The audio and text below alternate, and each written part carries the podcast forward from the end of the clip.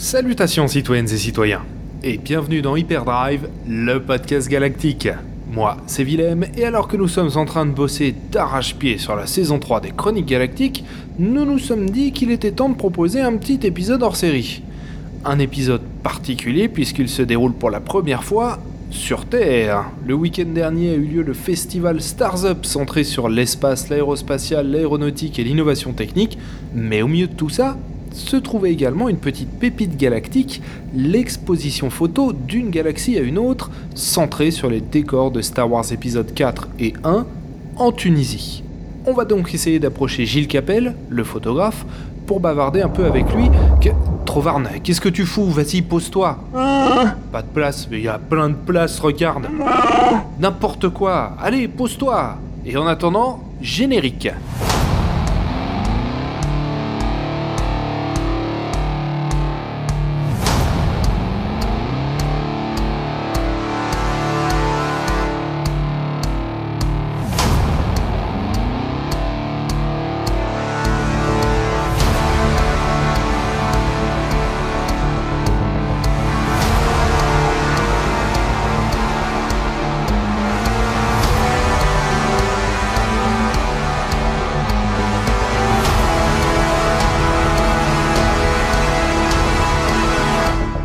On y est, Trovarne.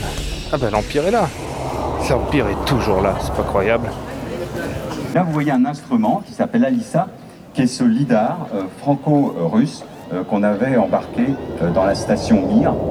Alors là, vous voyez quelques images de la station Mir. Alors, elles sont pas très très bonnes à l'époque. Qu'est-ce que tu penses de ce lidar, euh, Trovarne Ah ouais, je suis bien d'accord. Je les pensais plus avancés euh, dans leur techno. qu'installe le, le- le cosmonaute russe. Alors ce lidar, c'est un radar. On envoie avec le laser une impulsion. Euh, ça se diffuse sur les molécules et les particules de l'atmosphère. Et ça revient et on le Bonjour. Eh ben, je vais vous prendre Le James Cameron. le James Cameron. Ça fait longtemps que je l'ai repéré. C'est vrai. Vais laisser les questions film.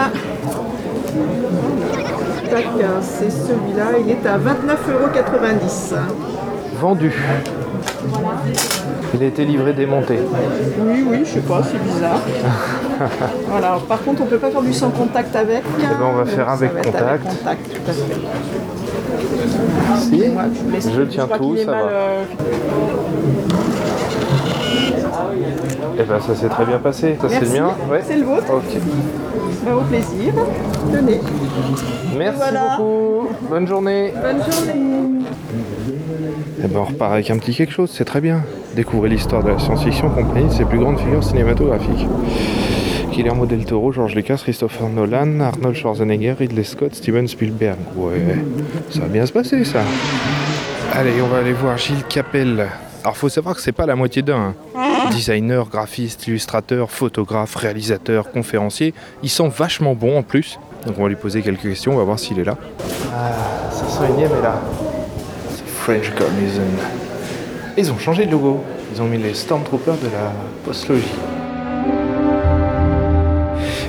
Eh bien je m'appelle Gilles, je suis bah, passionné de design, de nouveaux médias, de photographie et je pense qu'il m'anime pas mal depuis bah, que je suis tout petit, c'est Star Wars et j'ai peut-être une autre manière de vivre ma passion depuis quelques années, Bah, c'est au travers de mon, exposition photo que j'ai ramenée de, de Tunisie. D'où est-ce qu'elle est venue cette idée euh, d'une galaxie à une autre?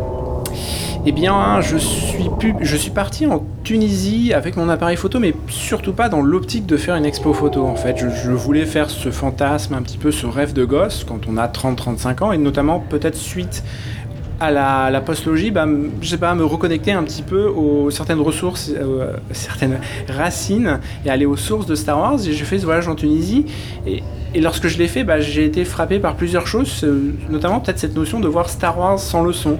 C'est comme si on faisait pause sur des images.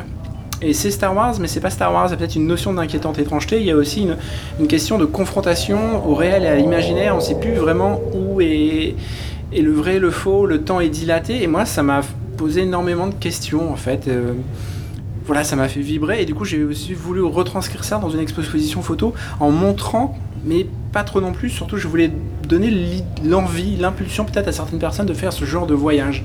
C'est pour ça que peut-être dans mon exposition photo, bah, quand je montre la maison de Luc, je vais un petit peu l'obstruer, ne pas la montrer et plutôt être sur des, formes, des motifs, des choses au lointain en fait. J'ai voulu traduire peut-être cette notion via le titre de mon exposition d'une galaxie à une autre, parce que pour moi c'est aussi un lien entre le réel, l'imaginaire et peut-être aussi entre nous et le Maghreb, nous et l'enfant que l'on était, nous et notre passion. Voilà, on peut faire énormément de, liens. Ce qui est intéressant sur euh, certains des clichés que tu as pris, euh, notamment celui de, la maison de luxe, c'est effectivement que on sent qu'elle est là, on sent qu'on y est, mais en même temps il y a cet aspect un peu inaccessible, comme si euh, finalement on, ne pouvait pas aller jusqu'au bout de, la démarche bah, qu'on nous ramenait simplement à l'idée que c'était qu'un film, quoi.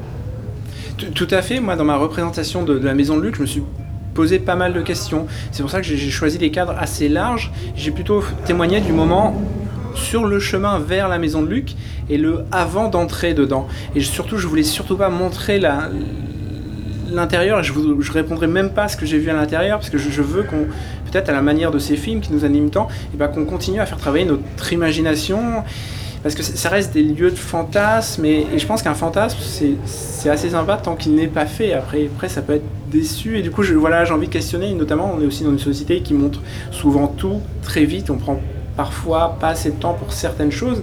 Et là je voulais peut-être jouer avec la frustration des gens. Je fais bah non je, ne vais pas vous montrer comment c'est à l'intérieur et pas trop près. Je vais plutôt montrer des textures un ensemble quelque chose d'assez général.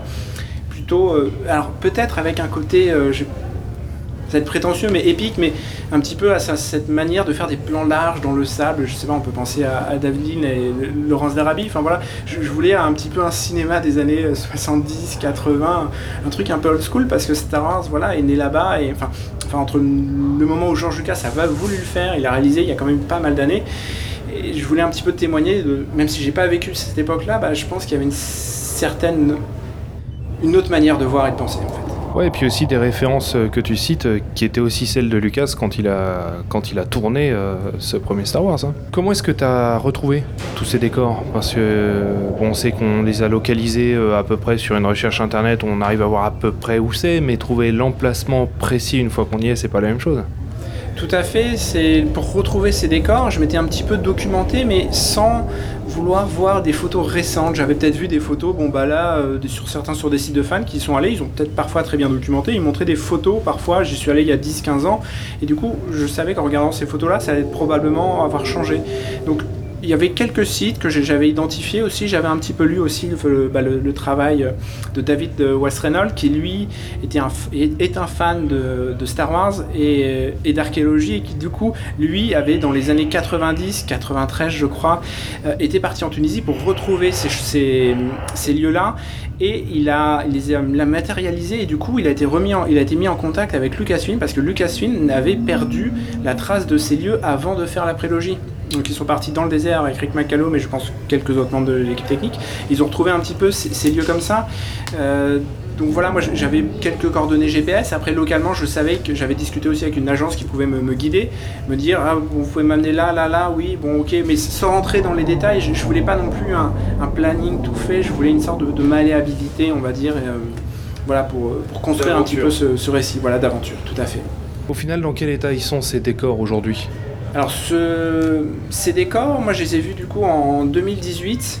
Voilà, il y a différents types de décors. Il y a peut-être, on va dire, ce qui, est ce qui est paysage. Donc là, ça va être modelé par le vent, ça va être des dunes, ça va être des choses peut-être plus abstraites. Je pense notamment au Yardeng ou au canyon dans lesquels euh, on peut voir le, la rencontre avec Obi-Wan, R2D2, etc. Il se passe pas mal de choses. Mais euh, la maison de Luke, elle est, assez délabrée. Alors il faut savoir que la maison de Luke qu'on trouve maintenant, c'est pas la maison de 66 qui a été construite en 76, c'est la maison de l'attaque des clones qui a été reconstruite au même endroit en fait. Notamment par plusieurs initiatives de fans de restauration. Je pense notamment au belge Marc euh, Dermul qui, a, qui avait fait un petit trip en quelques jours, il avait réhabilité la, maison.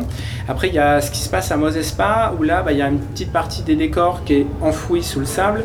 Il y a aussi certains décors, je pense à la, qui avaient été en mar qui, qui étaient à quelques centaines de mètres du village principal, qui là sont totalement inexistants. Donc on- il y a eu diverses initiatives aussi de, de sauvegarde, comme Save, euh, Save Mosespa, je crois. On sent qu'il faut quand même les entretenir parce que voilà, faut surtout pas oublier que c'est des décors de cinéma. Un des décors de cinéma, c'est fait pour durer quelques semaines, quoi. C'est pas fait pour du. C'est du bois, c'est c'est du fait. papier mâché. euh, ouais. Et j'ai voilà et j'aime bien moi aussi ce que j'essaie de montrer dans ma dans mes photos, c'est que si on regarde bien, on voit un petit peu euh, la manière dont sont composées ces maisons, enfin ces, constructions. Euh, on va dire c'est l'architecture de l'éphémère. T'es allé à Mosespa? Alors oui, j'ai eu la chance d'aller à, à Mosespa et c'est vrai que souvent Mosespa, bah, lorsqu'on arrive, c'est un petit peu l'attraction touristique Star Wars où je pense qu'il y a quelques cars qui sont affrétés depuis Djerba et on y dépose les personnes peut-être pendant une demi-heure et après, bon, paf, il n'y a plus personne. Et du coup, bah, moi, forcément, en tant que fan, un petit peu plus curieux que de faire juste deux trois photos euh, déguisées avec un sable laser en plastique, bah, j'ai voulu un petit peu m'imprégner. Donc on est peut-être resté avec ma, compagne une heure, une heure et demie dans les petites ruelles, peut-être aussi à oser bah, mettre la main dans le sable. et au final, enfin, sincèrement, ce qui m'a le plus touché, oui, c'est bien, c'est les Star Wars épisode 1, mais à un moment, je me suis retourné. Et je fais, mais waouh, on est dans le désert, on est sur Terre, et à un moment, il y a une sorte de souffle devant, et moi, je sais pas, moi, je me suis senti peut-être un petit peu plus connecté à la nature, mais peut-être grâce à Star Wars. Et c'est vrai que c'est des, décors, euh, c'est très rare, en fait, aussi sur Terre, de pouvoir être dans des décors au même endroit euh, auxquels ils, ils ont été construits en fait. Il y a très très peu même d'initiatives de sauvegarde de décors en- dans le monde. Je pense éventuellement, et je fais un petit peu de pub au musée de la miniature à, à Lyon, qui propose certains décors du parfum. Alors on aime, on n'aime pas les, le parfum, mais pour moi le fait de faire des décors c'est un art, c'est euh, s'adapter au format de caméra et du coup c'est pas du tout une architecture rationnelle quoi. Donc faut, faut explorer, c'est assez, euh, assez atypique. Ok. Quelle est ta relation à la saga Star Wars? Alors Star Wars, je vis avec depuis que j'ai 11 ans. Je suis tombé dedans avec la vision sur la télévision. Après, il y a eu 95 des VHS, etc. On est passé par les DVD, les Blu-ray, la prélogie. Euh, voilà, moi j'étais un petit peu ado à la prélogie, donc c'est forcément un objet que je vais énormément aimer, la, prélogie. Euh, après, forcément, bah, comme tout le monde, j'ai cru qu'en 2005, ça allait plus, il avait plus avoir de Star Wars en fait. Et en effet, du coup, je me suis peut-être un petit peu éloigné de la saga ou intéressé au- autrement, on va dire. Et, du coup, là, lorsqu'il y a eu cette annonce de, nouveaux films en 2012 par Disney, je me suis dit, bah, pas mal qu'il y ait de nouveaux films. Alors après, évidemment, on a chacun notre avis sur cette saga, sur la manière dont ça a été produit. Moi, je trouve ça à la fois très intéressant que Star Wars puisse perdurer de génération en génération, peut-être d'une manière évidemment diverse avec les codes actuels. Euh, parce qu'il faut éviter un petit peu ce sentiment, je vais peut-être un peu cru, de, de vieux con. On va dire, ah bah, je suis fan de la trilo, donc c'est pas mon enfance, donc je vais avoir un rejet de la prélo. Ou moi qui étais ado à la, à la prélogie, bah, en effet, il y a deux trois trucs qui sont moins passés avec ces nouveaux films. Mais ce qui est peut-être le plus intéressant de retenir dans tout ça, c'est qu'au final, on peut tous vibrer avec dans des films Star Wars. Et lorsqu'on se retrouve en convention, même dans des discussions, et bah, pour moi, avant tout, peut-être par rapport à l'état du monde actuel, je pense que c'est très bien de partager en fait, et plutôt d'aller vers ce qui nous rassemble que ce qui nous sépare, sincèrement. Et là, euh, on est un petit peu, c'est une sorte de. Là, on voit au lointain le, le- le village, le fameux village de Mosespa. pas, on reconnaît les, les dômes. euh, Tout à fait, le fameux dôme. Et alors là, ce qui est marrant, c'est qu'on va passer de la réalité à la fiction, en fait.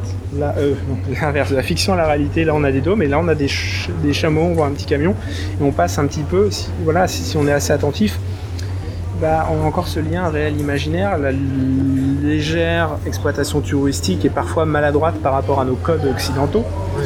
Euh, mais qu'on ne peut pas juger, enfin voilà, on peut pas la juger en fait. C'est euh, c'est pas pareil, c'est pas la même histoire, c'est pas le même pays, c'est pas les mêmes codes. Euh, et je voulais un petit peu aussi faire ce contre-champ de Mosespa, toujours dans les mêmes tonalités en fait, et étendre un petit peu moi ce que j'avais vu, ce désert avec une sorte de, de vague que j'ai dupliqué en fait de bas en haut, pour peut-être essayer de créer des vagues ou des ondes autour de Star Wars en fait. Peut-être des ondes un petit peu de force, là c'est peut-être un petit peu plus personnel comme approche. l'ADN de Star Wars, la base c'est Tuni- enfin, la Tunisie, et faut peut-être que peu de gens le savent. Le premier jour de tournage, ça a été en Tunisie en fait. Oui. Et, et je trouve ça assez génial bah, qu'il y ait ce petit pays là qui maintenant bon, on prête assez peu attention et du coup pourtant il a enfanté ce, cet élément euh, fondateur de la pop culture. Et on peut voir gratuitement la maison de Luc. Si la maison de Luc avait été dans un autre pays occidental, pas eu des, des milliers quoi. Euh, voilà, alors là, ça c'est un petit peu euh, extrêmement abstrait comme, euh, comme photo. Enfin, Oui, celle-là, elle se démarque beaucoup des autres. voilà. Alors je, je voulais un petit peu, une- je voulais superposer deux motifs, à la fois la cantina et superposer un peu le motif des les gorfas, c'est les petits greniers euh, à grains qu'on voit dans l'épisode 1. Et on les voit que dans l'épisode 1, mais à la base, ils étaient dans un storyboard de pour l'épisode 4 en fait. C'est juste que Lucas n'a pas eu le temps de l'intégrer. Je pense qu'il l'aurait intégré sur le trajet du Land Speeder qui va de chez lui, la, la maison de Ben, enfin peu importe, vers euh, Mos Eisley en fait. Donc je voulais dire, regardez, ça c'est c'est du bâti, c'est pas. Enfin, c'est patrimonial, ça n'a pas été construit par, comme Moses pas, par Lucas et son équipe. Quoi. Ça a été pris tel quel et pour nous, c'est suffisamment bizarre en fait. Oui, c'est de l'existant et, c'est complètement exotique. Et puis on rajoute un droïde devant et ça y est, on a ailleurs. et ça marche, voilà. Et Star Wars, c'est un petit peu construit comme ça, avec très peu de choses et des, des- des micros ajustements. Avec pour, pour moi, Star Wars, c'est un très bon équilibre entre familiarité. On nous prend des motifs, des histoires, des trucs, la manière dont le. euh, parce que le, le gilet de, de Han Solo, c'est un gilet de cow-boy. Mais premier abord, on le voit, on s'en rend pas compte. Mais, mais c'est là, en fait, là, la familiarité là, elle va créer l'exotisme, en fait. Et, euh, voilà, et là, nous avons, nous avons ce, La dernière. voilà, alors c'est peut-être ma photo préférée, justement, c'est pas un décor de Star Wars, mais on est en Tunisie, mais ça pourrait en fait. Ouais, Et c'est ça, que j'aime bien, pour moi, c'est peut-être un message euh, pour dire euh, venez faire des films, alors Tunisie bien évidemment, mais peut-être aussi dans d'autres. Euh, dans d'autres pays et n'oubliez pas peut-être et je pense que c'est aussi ce que Lucas a admirablement réussi avec sa trilogie la prélogie c'est que à- Lucas pour moi il a la double page blanche la page blanche du scénario et la page blanche de son univers visuel. Et il faut en fait de la matière et du grain à moudre à tous ces artistes. Et, et ça c'est quelque chose qu'il a énormément réussi. Et, et je pense qu'en allant voyager, alors c'est vrai que maintenant il y a énormément aussi de, de nouveaux défis technologiques, maintenant on peut envoyer une personne qui va poser une caméra, mapper tout un environnement et faire des, environ- des, des repérages virtuels via un casque de VR et dire ça j'en veux pas, on va rajouter une branche, un arbre et on voit bien aussi avec les technologies euh, Et tout volume stagecraft Ensuite, voilà, Voilà. stagecraft de Lucasfilm pour avoir. voilà, et on se rend compte que maintenant la pré-production et. Enfin, il y a plein de choses qui étaient en post-prod qui deviennent en pré- en pré-prod et c'est assez intéressant de, de voir ce shift dans le, dans le domaine audiovisuel. Pour ceux qui veulent voir euh, ton expo photo d'une galaxie à une autre, où est-ce qu'ils vont Comment ça se passe Alors pour voir mon expo, il faut bah, suivre un petit peu mon actualité sur Facebook ou mon, site internet. C'est vrai que j'ai pas souhaité mettre toutes les photos sur mon site parce que pour moi une exposition c'est avant tout un moment de partage, de découverte. Et je pense qu'une photo, il faut vraiment la voir avec son support physique. Moi je me suis un petit peu cassé la tête à les imprimer sur un sort de support en aluminium dibon pour que ça prenne légèrement un petit peu la lumière et du coup on est loin bah, d'une représentation purement sur un écran.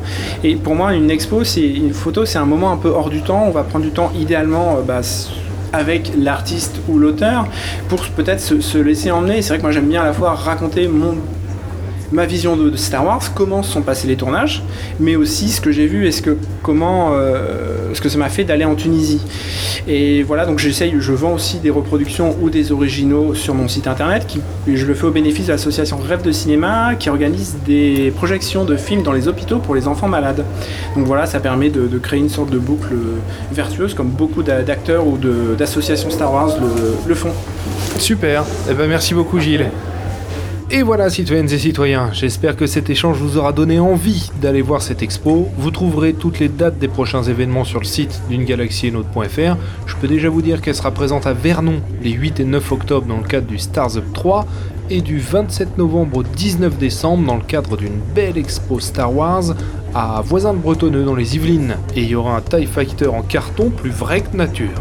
Désolé pour la qualité approximative de cet enregistrement, mais j'ai pas mon comlink habituel. Si vous voulez en savoir plus sur les lieux de tournage de la saga, n'hésitez pas à écouter l'épisode 35 d'Hyperdrive. Abonnez-vous, mettez des étoiles et suivez-nous sur Facebook et Twitter, le grand concepteur vous le rendra.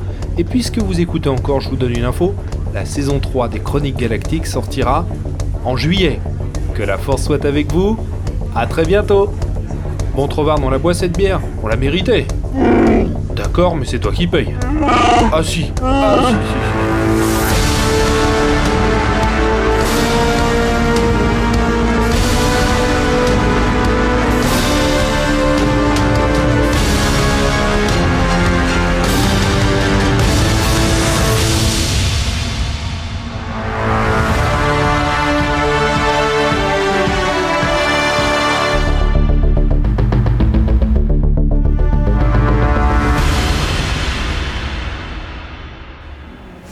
Je veux bien moi. Bah oui, non, mais c'est